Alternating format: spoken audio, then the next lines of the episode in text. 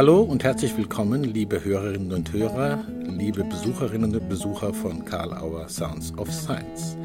Heute haben wir einen ganz besonderen Gast, den, wie die Zeit sagte, Mick Jagger der Sexualtherapie in persona Ulrich Clement. Wir haben uns unterhalten über die Einschränkungen, die man mit der Diagnose Parkinson hinnehmen muss, aber auch selbst gestalten kann. Äußerst spannend, die Steuerung des eigenen Körpers und eigenen Gehirns. Was Uli Clement dazu erzählen hat, ist hochinteressant. Und von dort aus kommen wir zum Thema Körper online, offline. Wir kommen zur Frage, wo sind unsere Körper? Und wir kommen zur Frage, was bedeutet all dies in der Beratung mit Paaren? Und das zentrale Thema am Schluss wird das Thema Neutralität sein, als etwas, das man permanent zu erarbeiten hat. Aber hören wir lieber Ulrich Clement direkt zu beim Gespräch mit Sounds of Science. Viel Spaß!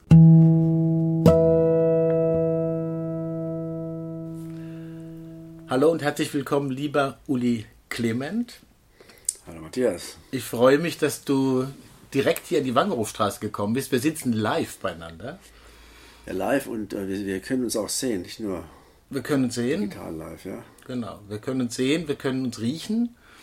Äh, sozusagen, jetzt das ist eine besondere Erfahrung aus meiner Sicht, jedenfalls ja, ich körperlich. Auch extra gewaschen und dass ich hier, ja. dass du mich auch riechen kannst. Dass die erotische Komponente auch ihre volle Wirkung entfaltet. Ja, besonders zwischen uns. Ja, genau, auf jeden Fall. ähm, das ist ein erstes Thema, was ich dich so fragen wollte. Ähm, also ich erlebe einen klaren Unterschied ich hätte aber wahrscheinlich Schwierigkeiten, den jetzt genau in Worte zu fassen. Kannst du es? Was ist ein Unterschied, sich körperlich zu begegnen oder in diesem ganzen Online-Geschäft, diese Konferenzen mit Zoom und was der Geier, wo die alle stattfinden? Also der fest? Unterschied ist nicht so ganz einfach, wie ich am Anfang dachte. Am Anfang dachte ich, wie wahrscheinlich die meisten, digital ist steril und, und so in Ganzkörperanwesenheit wie netter und sinnlicher und so. Das letzte stimmt schon, aber dies, dass die äh, digitale Begegnung steril wäre, das habe ich anders eingeschätzt. Ich habe kurz nachdem äh, dann die ganzen Corona-Behinderungen äh, uns beeinträchtigt haben, habe ich ein paar Supervisionssitzungen angeboten, online, und dachte, naja, damit ich was zu tun habe und damit die Kollegen was zu tun haben, die gingen aber so wunderbar, die waren so intensiv. Ich habe auch diese, diese, dieser Vorbehalt, es wäre dann irgendwie fern oder so, das habe ich gar nicht gemerkt. Was ich bemerkt habe, ist, dass ich nach zwei Stunden Supervision hinterher erschöpfter war, als wenn die, wenn ich die in, in, in echt Begegnungen, echt waren die auch, aber wie die in analoger Form gehabt hätte. Mhm. Es, es, ist anstrengender, das kann man nur wirklich sagen. Es ist anstrengender. Es ist auch, wenn du jetzt mich auf, äh, ich gehe gleich auf die Kurssituation, mhm. wenn ich am was vorstelle. Also du machst auf Zoom, machst so ein, so ein schaltest du ein, die Leute können auf deinen auf deinen Monitor gucken. Wenn du zum Beispiel eine PowerPoint-Präsentation vorstellst. Mhm. Du siehst sie aber nicht. Das finde ich wahnsinnig anstrengend. Du redest ins Blaue und siehst die Reaktion de, des Publikums nicht. Mhm. Ich, ich brauche die. Also ich bin sehr auf Gegenseitigkeit angewiesen und vielleicht ist das für mich jedenfalls der wichtigste Unterschied. Ich brauche die Resonanz. Wenn ich irgendwie drauf losrede, dann ist mir es eben nicht egal, ob die Leute erstarrt reaktionslos da sitzen oder ob die so kleine Go-Signale schicken, wie nicken, wie du jetzt. Du nickst mhm. ein bisschen, dann weiß ich, ist okay und ich kann so weitermachen. Das beeinträchtigt mich sehr. Mhm. Und deshalb. Du hast vorhin äh, mir die Erlaubnis gegeben, auch das, auch das Thema äh, des Parkinson-Symptoms kurz anzusprechen. Ja. Das hat aber damit nichts zu tun, ne? oder? Oder ja. ist das, macht es das nochmal anders? Ja, also meine Parkinson-Diagnose, die habe ich jetzt seit fast zehn Jahren und komme damit ganz gut, mittlerweile ganz gut zurecht. Ich glaube, weiß nicht, ob das, das spielt, glaube ich, keine große Rolle. Oder mhm. wie, wie meinst du eine Rolle? Ob das sozusagen die Erschöpfung irgendwie Ach stärker so. wird, weil du ah. nur den akustischen Kanal hast. Wenn du, du sagst ja, dass du manchmal dann sozusagen so schnelle Gedanken hast, dass du die dann so schnell formulierst ja. und so nee, nee, nee, was, äh, auf, auf, die Rezeption der anderen wartest. Ob Nein, das damit was zu tun hat. Nee. Ja, also, was dran, also was ja gut ist, wenn, wenn man den Konstruktivismus so richtig bis in die Poren verstanden hat, mhm. Dann weiß ich, dass ich die freie Auswahl habe, wenn ich eine Behinderung erlebe, wem ich die zuschreibe. Schreibe ich die dem Parkinson zu oder schreibe ich die, weiß ich, dem Älterwerden zu oder der Blödheit des Gegenübers, womit ich es gerade nicht dich meine. Ja. Passiert mir eh selten. Ich habe wenig mit blöden Leuten zu tun. Nein, das ist ganz im Ernst. Also Wem schreibe ich das Ganze zu? Und ich habe mir habe ich ganz gut eine Möglichkeit selber geschaffen, dass ich bestimmte Dinge dann eben nicht dem Parkinson zuschreibe. Zum Beispiel, also meine Stimme, das ist mein Hauptproblem, ehrlich gesagt. Ich habe mhm. die vernuschelt manchmal, wird gegen Satzende manchmal leichter. Jetzt nicht, weil ich mich konzentriere. Mhm. Könnte aber gegen, später im Gespräch so gehen. Ja, und ähm, nee, im Gegenteil, ich bin, also ich komme ja vor wie ein, wie ein Survivor und denke, Leute, ich habe hier diese blöde Diagnose mit all ihren Folgen durchgestanden, mhm. lebe immer noch und bin einigermaßen heiter die meiste Zeit. Was willst du mehr? Ja. ja. Also sind sozusagen, das, das wäre praktisch eine Randerscheinung, ja. äh, die, die Erfahrung der Differenz des menschlichen Begegnens über Maschinen oder direkt äh, die, diese Erschöpfung hat was hat mit anderem zu tun. Ja, ja, ja. ja. Mhm. Ich habe das ja erlebt, habe ich dir vorhin im Vorgespräch kurz gesagt. Ich war auf meinem Nachbargrundstück, äh, waren Pferde äh, in der Koppel zum Füttern. Und eines der Pferde fiel plötzlich in einen Galopp, ganz unvermittelt. Als wolle es sich sagen, äh, das kann ich auch noch. Wozu, weiß ich nicht so genau. Und dann stand es am Rand, äh, so an der, an, der, an der Koppelgrenze am Zaun und schaute so mit seinem großen Kopf rüber und es sah aus, als würde es tief nachdenken. Und mir hat es geholfen, weil ich auch die Erfahrung gemacht habe, ich bin so körperlich kaputt nach so Tagen, wo ich mhm. körperlich eigentlich viel weniger arbeite als früher, aber so angestrengt an den Rechnern. Und dann habt ihr beide euch ausgesprochen. Wir haben uns wirklich ausgesprochen. Ich habe es geschrieben und äh, habe es ihm hingelegt. Nein, also auch, auch da, wer sind wir als Menschen? Wo sind unsere Körper zurzeit? Wie, wie, wie entwickelt sich das? Oh, jetzt unabhängig von Sexualität, auch darüber können wir sprechen, aber wo sind unsere Körper? Also, mit den Körpern, es gibt, ich finde, es gibt so eine naturalistische Sichtweise von Körper. Der Körper ist sozusagen das Wahre, der Nichtkörper ist das Unwahre, der Körper ist das Wahrhaftige und sowas. Das sehe ich nur sehr begrenzt. Also ich muss, wenn wir jetzt schon mal dabei sind und ich eh über meinen Parkinson rede, mhm. ich habe vom äh, Anfang November habe ich so eine tiefe Hirnstimulation gemacht. Das heißt, da hat der Neurochirurg in meinem Hirn zwei Sonden reingetan, die kann ich aktivieren und die sind aktiviert und die erlauben mir, dass ich einigermaßen gut durchs Leben komme. Eine qualitativ ein Riesensprung. So, ich musste mich damit auseinandersetzen, dass ich jetzt irgendwie Fremdkörper im Kopf habe, im Kopf wohlgemerkt, im Hirn. Mhm. Mein Hirn hielt ich für einigermaßen autonom, aber das, die, der Glaube ist auch weg. Ich, ja doch, der, was die Hightech-Medizin heute hinbekommt, das ist sensationell. Ich kann jeden, der in der Situation ist und für den die Indikation gilt, das nur zuraten. Für mhm. mich war es hervorragend, das, das zu machen. Und das heißt, ich habe einen chemisch durch die Medikamente und elektrisch unterstütztes Hirn, was dadurch, na, so gut und schlecht halt ist, was dadurch aber besser funktioniert als ohne das Ganze. Mhm. So. Wie das geht es mit dem Stimulieren? Entschuldigung, wenn ich dich unterbreche. Hast du da eine Fernsteuerung? Also, machst ja. du eine Uli Clement Fernsteuerung ja. oder wie geht das da? Du glaubst, du lachst schon. Ja, ja. ich habe auch gelacht. Ich habe seit ein paar Wochen, habe ich vom Neurologen so eine Fernsteuerung, mhm. mit der kann ich ich habe Spaß daran, ich schalte mein Hirn ein und aus. Das stimmt aber nur zum Teil. Was ich kann, ich kann verschiedene, äh, sag mal, verschiedene Stärken einstellen. Also, das geht von, von, von 1,9 Milliampere bis 2,25, also eine kleine Spanne, aber immerhin, die merke ich dann auch im Laufe mhm. des Tages.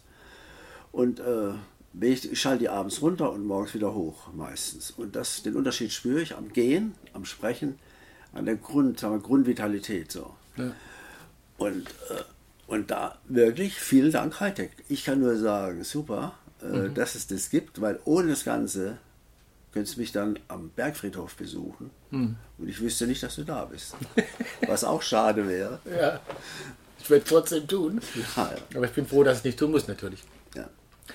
Kannst du dir vorstellen, äh, dass aufgrund dieser Hightech-Medizin, wenn so eine Diagnose wie Parkinson dahinter steht, um dann auch solche Interventionen zu machen, dass die weitergehen auch ins, in Anführungsstrichen, gesunde Leben hinein, dass immer mehr Menschen, so wie sie jetzt ja Fitnesstrainings machen oder so, irgendwie versuchen, äh, externe Steuerungsmechanismen in ihr Leben zu kriegen. Es gibt ja schon bei, bei Sex allemal. Ja, es gibt bei Sex, ja, es gibt nicht nur, das gibt es doch überall. Du, du, also, wenn, die ganze operative Medizin, die Herzschrittmacher gibt es ewig, mhm. die Hirnschrittmacher nennen wir die, Hirnschrittmacher gibt es. Es gibt künstliche Hüften, es gibt äh, graue Staroperation und und und. Also das kann man ein ganzes Spektrum. Ich finde, äh, dass wir die Dinge nutzen sollen, wenn wir sie denn haben. Ich meine, es ist immer eine Frage, was das ganze Gesundheitssystem ja kostet. Aber das ist ein Nebengesichtspunkt. Mhm. Nee, das soll man machen. Und ich finde zum Beispiel die Leute, die heute gegen Impfpflicht vorgehen, ich finde die absolut daneben. Ich finde es sowas von daneben, mhm. gegen Impfpflicht sich, sich zu stellen, wo es nur weiß, wie sinnvoll das Ganze ist. Also auch das ist ein medizinischer, ein harmloser, aber wirkungsvoller Eingriff.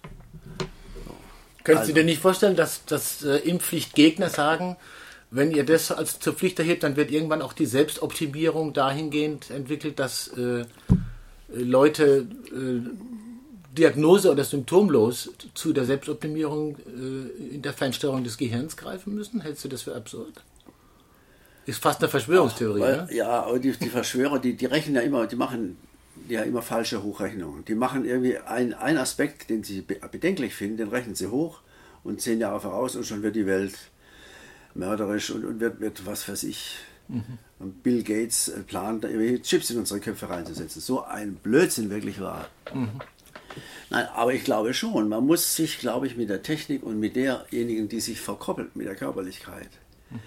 Mit der muss man sich anfreunden, die muss man koordinieren erstmal passiert sowieso. Und dann würde ich es eher mit sehendem Auge anschauen und dann sehen, ob ich es will oder nicht. Ich meine, mit dem will oder nicht, es widerspreche dem Argument mit der Impfpflicht. Mhm. Weil da bin ich nicht dafür, dass man es allein entscheiden können soll. Aber da machen irgendwie verblendete Eltern eine Entscheidung für ihre Kinder, die für die ganz schädlich ausgehen mhm. könnte. Mhm. Ähm, du hast mal, ein, das war eigentlich kein Experiment, das war im Nachhinein ein Experiment. Äh, zu der, zum Bedürfnis der Leute nach körperlichem Erleben und äh, nach digitalem Erleben. Du hast zwei Kurse gehabt, hast du mir erzählt. Ja. Und diese beiden Kurse hatten etwa die gleiche Teilnehmendenzahl in ihren Grundanmeldungen. Ja. Große Teilnehmerzahl. Äh, der eine war live angekündigt äh, zum und Durchführen und fand statt und äh, der andere war online äh, angekündigt und fand, und fand statt. statt und dann hast du mich gefragt, äh, also es gab Abmeldungen bei einem der beiden Kurse, eine relevante Zahl. Und äh, du hast mich gefragt, welcher Kurs hat die Abmeldungen zu verzeichnen gehabt? Aus welchen Gründen auch immer. Und jetzt lassen wir unseren Hörerinnen und Hörern mal kurz äh, acht Sekunden Zeit, um zu überlegen, was würden sie antworten. Und dann können wir es lösen, das Rätsel. Also welcher Kurs hat äh, tatsächlich Abmeldungen verzeichnet? Der Live-Kurs oder äh, der Online-Kurs? Ich kann dazu sagen, der Zeitpunkt, das war alles Anfang Juli. Das heißt, man muss immer dazu wissen, weil das hängt ja mit, ja. Der, mit dem Bedrohungsgrad von, von Corona zusammen. Ja, mhm, genau. Also, Acht Sekunden, haben Sie schon? Also die sind jetzt schon rum, aber das machen wir noch zwei und dann lösen wir das Rätsel. Also, ich habe gesagt, äh, wie wahrscheinlich die meisten, ich gehe davon aus, dass der Live-Kurs die Absagen hatte. Und wie war's? Da bin ein bisschen genauer. Meiner Meinung ich habe mich völlig verschätzt. Ich war überrascht, dass zum Live-Kurs sich niemand, beziehungsweise eine Person aus anderen Gründen, aber eigentlich niemand abgemeldet hat. Die waren bereit, mit 30 Leuten in einem super aufgestellten Raum, wo die 1,50 Meter sogar hinbekommen haben, über drei Tage mhm. zu kommen. Im anderen Kurs, der online gewesen wäre, gab es, ich kann die Zahl ruhig nennen, von 30 Anmeldungen haben sich 12 abgemeldet. Mhm. Also, das ja, war noch, mhm. ja, das war, die Erfahrung hat mich äh, wirklich einer, einer, eines besseren Denkens belehrt. Weil die Menschen wollen. Die wollen da sein, die wollen einander sehen. Vielleicht wollen sie auch, das wird nicht so offiziell ausgesprochen, vielleicht wollen sie einfach mal von zu Hause weg sein mhm. und ihre Ruhe woanders haben oder auch ihre Unruhe woanders. So. Ihre Unruhe, jemand treffen und so, genau. Ja, sowas, ja. ja. Mhm. mhm. Und dann es ist, glaube ich, noch unterschätzt, was der Effekt für einen Dozenten natürlich beleidigend, aber die Pausengespräche, das, was so zwischen den Teilnehmern läuft, ohne dass ich als Dozent darauf Einfluss habe, mhm. ja, das findet online, man könnte es schon, man tut es aber dann nicht. Es, ist, es muss immer mit kontrollierten äh, Interventionen ins Geschehen einhergehen bei Online, oder? Also ist man entweder allein oder man muss sich irgendwie in, in so eine Breakout-Session beamen lassen. Ja, Breakout-Sessions sind natürlich ein großer Vorteil, weil da beamst du einfach Leute zusammen, die sonst nicht zusammen gingen. Mhm. Im Live-Kurs sage ich öfter, ist, geht man in eine Kleingruppe mit jemandem, mit dem ihr bisher keinen Kontakt hattet. Mhm. Tun es dann aber doch nicht und so erlaube ich oder ermögliche ich damit schöne Selbsterfahrung mit der Frage, wie kann ich mit jemandem eine Übung machen, die ich nicht leiten kann. Mhm. Oder nicht leiten, oder den der mir nicht so nah ist. Mhm. Du bist bezeichnet worden in jüngster Zeit als äh, Mick Jagger der Sexualtherapie, ja. oder? Der Paartherapie? Der Sexualtherapie. Ah, das passt oh. auch wahrscheinlich, das, das war etwas griffiger wahrscheinlich. Mick Jagger der Sexualtherapie. Jetzt frage ich Mick sozusagen, oder dich in deiner Mick, in deiner Mickhaftigkeit. In deiner Mickhaftigkeit. in Mickrigkeit. Nein, nein. nein. Das hast du gesagt. In deiner Mickhaftigkeit. Äh, so, ohne jetzt Details zu verraten oder jemanden zu outen, in deiner äh, Praxis als Sexualtherapeut und auch äh, in den Ausbildungsgruppen, wo ja wahrscheinlich auch Erfahrungen von Leuten, die dann bei dir in den Kursen sind, mit einschwappen, die ja irgendwie auch Supervision und Ideen wollen. Ähm, was hat sich verändert in der Zeit seit März in den Problemstellungen, was Partnerschaft und Sexualität betrifft, respektive vielleicht auch Sexualität außerhalb der Partnerschaft? Zum Beispiel, man kann nicht man kann zu Kursen gehen. Kann man das auf ein paar Punkte bringen, wo sich da Tendenzen zeigen oder neue Problemstellungen, neue Problemlagen? Ähm, ja, äh, noch nicht so ganz sicher, aber erst wieder was dazu sagen, weil diese Mick Jagger Zitat ist einfach toll. Ich habe mich totgelacht, fand es total toll und ja, aber habe mich dann auch nicht so richtig dagegen gewehrt. Übrigens beim Zeit Online-Interview, also war keine, weiß nicht, eine Klitsche. Also, so. Mhm. Das ja. will ich noch mit, mit kleiner Verlegenheit, aber auch verlegenem mhm. Stolz noch sagen. So, Verlegen deine Stolz. Frage. Äh, mhm. Also, ob sich da was ändert. Ja, es ändert sich was. Zum, es ändert sich, da bin ich aber nicht der Erste, der das feststellt. Es ändert sich, dass Tendenzen verstärkt werden. Also, durch diese, diese ganze Pflicht zu Hause zu bleiben. Es ist jetzt, jetzt ist es ja relativiert, aber in der Zeit, als noch die meisten, als empfohlen wurde, geht nicht raus, bleibt zu Hause, ähm, gab es mehr, äh, was heißt Domestik, häusliche Gewalt. Mhm. Das wissen auch andere. Wissen. Mhm. Mhm. Und es wurde vermutet, dass es auch mehr Sex gäbe. Nach dem Motto, die Leute sitzen eh zusammen, haben nichts zu tun, dann machen sie eben Sex miteinander. Mhm. Den Trend, ja, ich kann den, ich vermute, dass da was dran sein mag, aber der ist eher schwach. Ich habe da jetzt nicht mhm. starke Indikatoren. Auch was ich so international, wenn ich so mit, mit Kollegen so ein bisschen hin und her chatte, das ist bisher eine starke Hypothese, aber noch, die ist noch nicht belegt. Mhm. Also, und zwar deshalb, wenn man nicht so viel mit, mit realen Paaren zu tun hat, die sexuell miteinander nicht so gut zu Wege sind, dann könnte man denken, äh, das hat alles, Nähe ist was Schönes. Und solange man das denkt und auch fühlt, ist die erzwungene Nähe natürlich noch was besonders Schönes. Aber also Paare, es gibt doch so viele Paare, die sind eben nicht glücklich zusammen die sind zusammen, weil sie schlecht auseinanderkommen. Und die sind zusammen, weil sie zusammen sein müssen oder weil der eine sich nicht traut zu gehen. Mhm. Oder denkt, ich habe einen schlechten äh, Marktwert, in Anführungszeichen, ich, mhm. mich will wieder keiner. Und so. Mhm. Also diejenigen, die, die tun sich schwer und dass der Corona-Effekt irgendwie ein sexueller, wie soll ich sagen, ein sexueller Uplifter ist, das glaube ich nun wirklich überhaupt nicht. Vor allen Dingen nicht langfristig wahrscheinlich, ne? ja, dass es passiert, aber. Also, sagen wir mal so, etwas dramatischer. Corona ist der Feind des Ehebruchs. So kann man es, glaube ich, sagen. Weil, ja, du lachst. Ja, hell. Also, ich hell. sage etwas. Habe ich noch ja, nicht gehört. Der, ähm, also, wer, wer eine Tendenz hat, sich außerpartnerschaftlich irgendwie zu, äh, umzusehen oder um, zu, um sich zu greifen, das ist ein blöder Ausdruck. Umfassend zu sagen. Genau. Danke, genau. Mhm der wird sich dreimal überlegen, ob das jetzt noch geht oder nicht. Mhm. Und das kann manchmal so ambivalente Situationen auch beenden mhm. und dadurch vereindeutigen, was für manche eine Erleichterung sein mag, führt dann aber auch wieder zu, na, oder es kann auch ja, zu traurigen Enden von etwas, was man irgendwie noch so vielleicht hintenrum gemacht hätte. Auch, auch bei, es gibt da mittlerweile zunehmend offene Beziehungen, auch übrigens einseitig offene Beziehungen. Das merke ich in letzter Zeit mehr. Aha. Ja, also diese Was Poly meinst du damit, einseitig offene ja, Beziehung? Das entstand aus dieser Polyamorie-Argumentation. Mhm. Das heißt, man kann mehrere Menschen lieben und das geht alles dann gut, wenn man offen ist und es äh, nicht hintenrum macht. Mhm. Das, einige leben das und wenige von den einigen schaffen es auch ohne größere emotionale Verletzungen. Mhm. So, das sind aber immer gedacht auf Gegenseitigkeit. Es gibt mittlerweile, äh, mittlerweile wahrscheinlich gibt es die länger, aber mir sind die erst seit kurzer Zeit klar, explizit einseitig offene Beziehung. Das heißt, die beiden Partner sind sich einig. Der eine sagt, also ich habe neulich mit einem Paar gesprochen, da hat der Mann gesagt, mir ist es völlig fremd. Äh, ich war, habe erfahren, meine Frau ist fremdgegangen, hat einen Liebhaber seit einem Jahr oder zwei, so.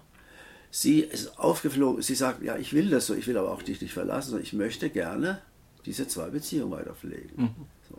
Und natürlich kann ich von dir nicht verlangen, dass du was anderes machst. Du bist, auch du bist frei. Und der Mann, mit dem hatte ich allein gesprochen, der sagte zu mir, ja, ähm, ja, ich darf, es liegt mir überhaupt nicht. Mir liegt dieses, diese, diese, diese Freikarte, die sie mir da gibt, die will ich gar nicht haben. So, mhm. und dann hat er darüber gesprochen, wie das weitergehen kann.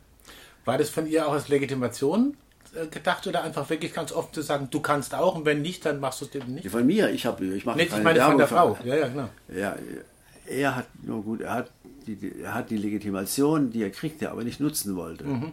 Das war sozusagen sein, sein Konflikt. Nein, ich werde doch keine Werbung für die eine oder andere Beziehungsform machen. Also. Nein, nein, nein, das ja. habe ich doch nicht, nicht gemeint. Ja. ja. Mhm. Sondern sozusagen, was war die Hypothese von der Frau? Möglicherweise eine Legitimationsmöglichkeit ja, ich, ich weiß, das ging gar nicht, nicht. Also diese die ganzen Hypothesen, die laufen ja meistens hinterher. Die laufen, ja. irgendwie machst du was und hinterher legitimierst es auf mhm. irgendeine Art und Weise. So rum ist ja die Reihenfolge. Ich habe mhm. selten Paare erlebt, die am Anfang sagen, so, wie machen wir es denn jetzt? Sind wir treu oder nicht und so. Mhm. Und, dann, äh, und dann machen sie. Also es folgt bei denen, gerade bei dem Thema Fremdgehen, aber generell auch bei allen Arten von Beziehungsverträgen, folgt die Legitimation der Handlung üblicherweise, nicht umgekehrt. Mhm. Mhm. Wenn du, traue mich dich jetzt zu fragen, du hast gesagt, du machst keine Werbung für irgendwelche Beziehungsmodelle, klar.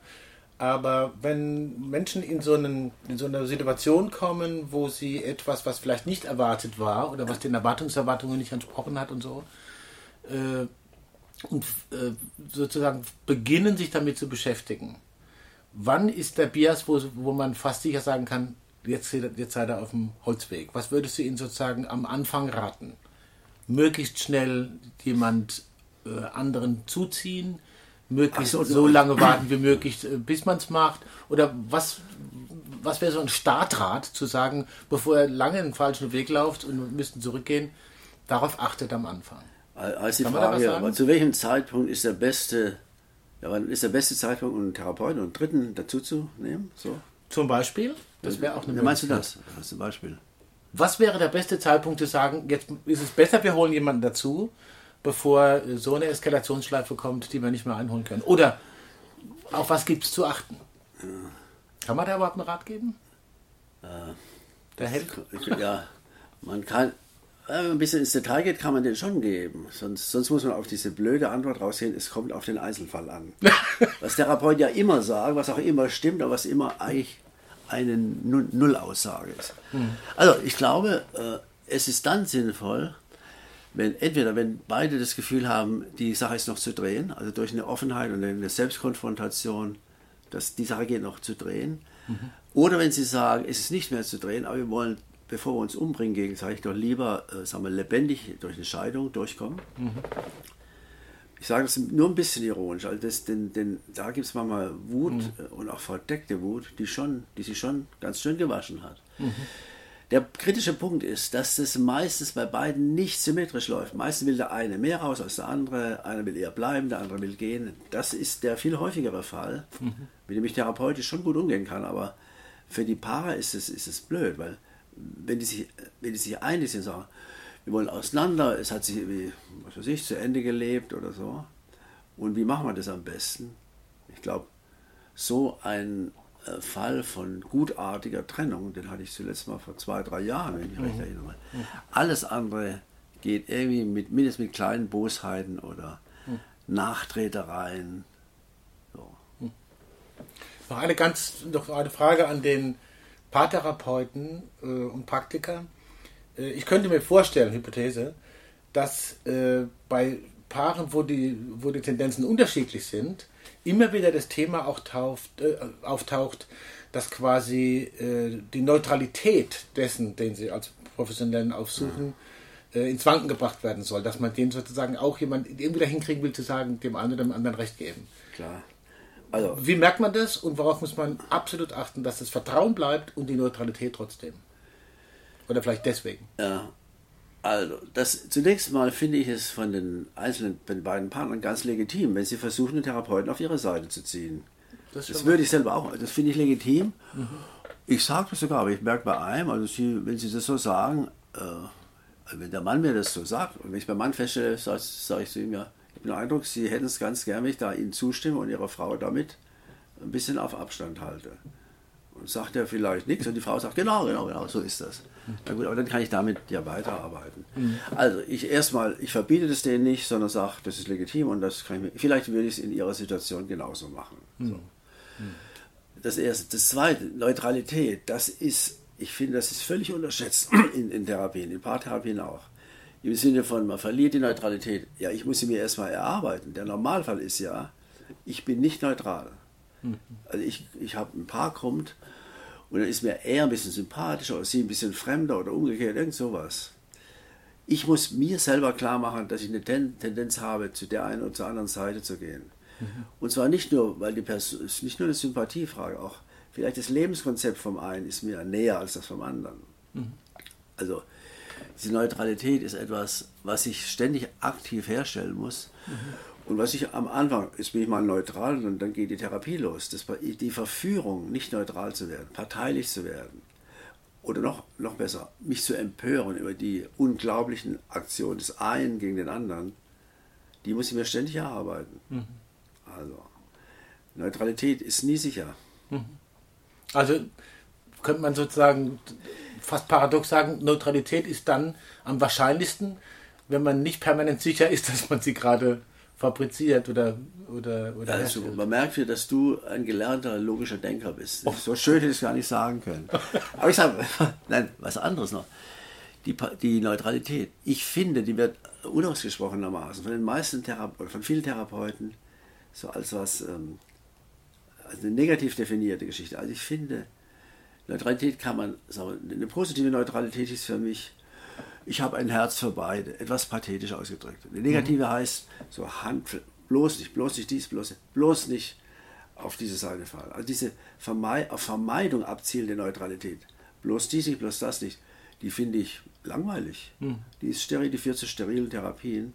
Mhm. Na gut, kann man auch machen, aber äh, ich finde es viel besser und äh, zum Beispiel auszusprechen, wenn ich sie beide so recht verstehe, so ist meistens mein, mein, mein Jargon, dann haben sie doch beide eigentlich die Absicht, das irgendwie gut hinzukriegen. Und sie, sage ich dann zur Frau, sie wollen es gerne, indem sie ihrem Mann nochmal sagen, wo er sich bessern müsste. Und sie, sage ich zum Mann, sie sagen, nein, gut ist eigentlich, wenn, wenn, ich, wenn meine Freiheit akzeptiert wird und so weiter. Also sie wollen eher durch Kontrolle und Steuerung, sie wollen eher durch Freiheits, äh, indem sie ihre Freiheitslieder singen, mhm. das kann besser hin und so weiter. Das heißt, ich mache ähm, ich versuche beiden zu zeigen, ich kann mich in eure Situation reindenken. Und nicht nur kognitiv, sondern ja, kann mir, das kann ich mir vorstellen. Traust sozusagen auf Emotionalität ins Spiel zu bringen. Ja. Mhm. Emotionalität. Und ich kann doch, ich kann doch ganz herzlich, ist so wieder das Pathos mit dem Herz, aber ich nimm das mhm. mal. Ich kann doch herzlich jemand verstehen, ohne dem auf den Leim zu gehen. Also ohne dem auf seine Seite zu fallen. Das versuche ich jedenfalls. Ob ich das immer hinbekomme, ist eine andere Frage. Aber ich glaube meistens schon, ja. Wenn ich jetzt sozusagen fast wie von außen zuhöre, klingt das, ich gucke auch ein bisschen auf die Uhr, wie ein wunderschönes Schlusswort. Also ich muss aber trotzdem meine Abschlussfrage stellen, die ich eigentlich, die ich immer stelle. Und wenn du nichts damit anfangen kannst, dann äh, hören wir mal. Die lautet nämlich, gibt es irgendeine Frage, in, in, deinem Vorfühlen zu der Begegnung, respektive im, im, Rahmen dieses Gesprächs, wie sich jetzt entwickelt hat, wo du gedacht hast, die kommt bestimmt oder hoffentlich kommt die oder hoffentlich kommt sie nicht und äh, die jetzt aber nicht kam, wo du sagst, okay, dann stelle ich mir die selber zum Abschluss noch und sage dazu noch was. Wenn nicht, machen wir es beim nächsten Mal. Die Frage heißt, wer von deinen Interviewpartnern die auf diese Frage eine interessante Antwort gibt. Nämlich, das ist eigentlich eine ganz schön ökonomische Geschichte, mein Lieber. Mhm. Da stellst du eine Frage nicht und du sagst, hätte ich noch eine stellen sollen. Mhm. Aber nein, jetzt mal im Ernst, das kannst du löschen, was ich gerade gesagt habe. Nein, das finde ich gut. Doch, nee. Ach komm. Also, nein, ich habe jetzt nein, keine. Das, das finde ich äh, ist auch gut, wenn das so ist. Und ich danke dir für deine Zeit. Mir tut es jetzt leid, dass ich so ein bisschen auf den äh, Rahmen gucken muss, ganz unneutral sozusagen. Äh, aber ich habe Lust auf mehr gekriegt. Ich bin sehr sicher, die Leute, die uns zugehört haben, besonders dir zugehört haben, auch. Und äh, vielleicht sehen wir uns in ein paar Wochen wieder und gucken, was dann ansteht und was dann für neue Erfahrungen da sind. Gut, ich danke dir. Okay. War schön. Uli, jetzt trinkt man einen Kaffee. Danke. Ciao. Ja, liebe Freundinnen und Freunde, ich hoffe, ihr habt das Gespräch genauso genossen, wie ich es getan habe, als ich mit Uli Clement zusammensaß. In der kommenden Woche haben wir Ansgar Röhrbein zu Gast. Ansgar Röhrbein ist einer der bekanntesten Therapeutinnen und Therapeuten und Beraterinnen und Berater in der Arbeit mit Familien, Kindern und Jugendlichen und vor allen Dingen auch mit Vätern und ist bekannt geworden für sein Konzept der systemischen Biografiearbeit. Ein schönes Buch bei Karl Auer publiziert.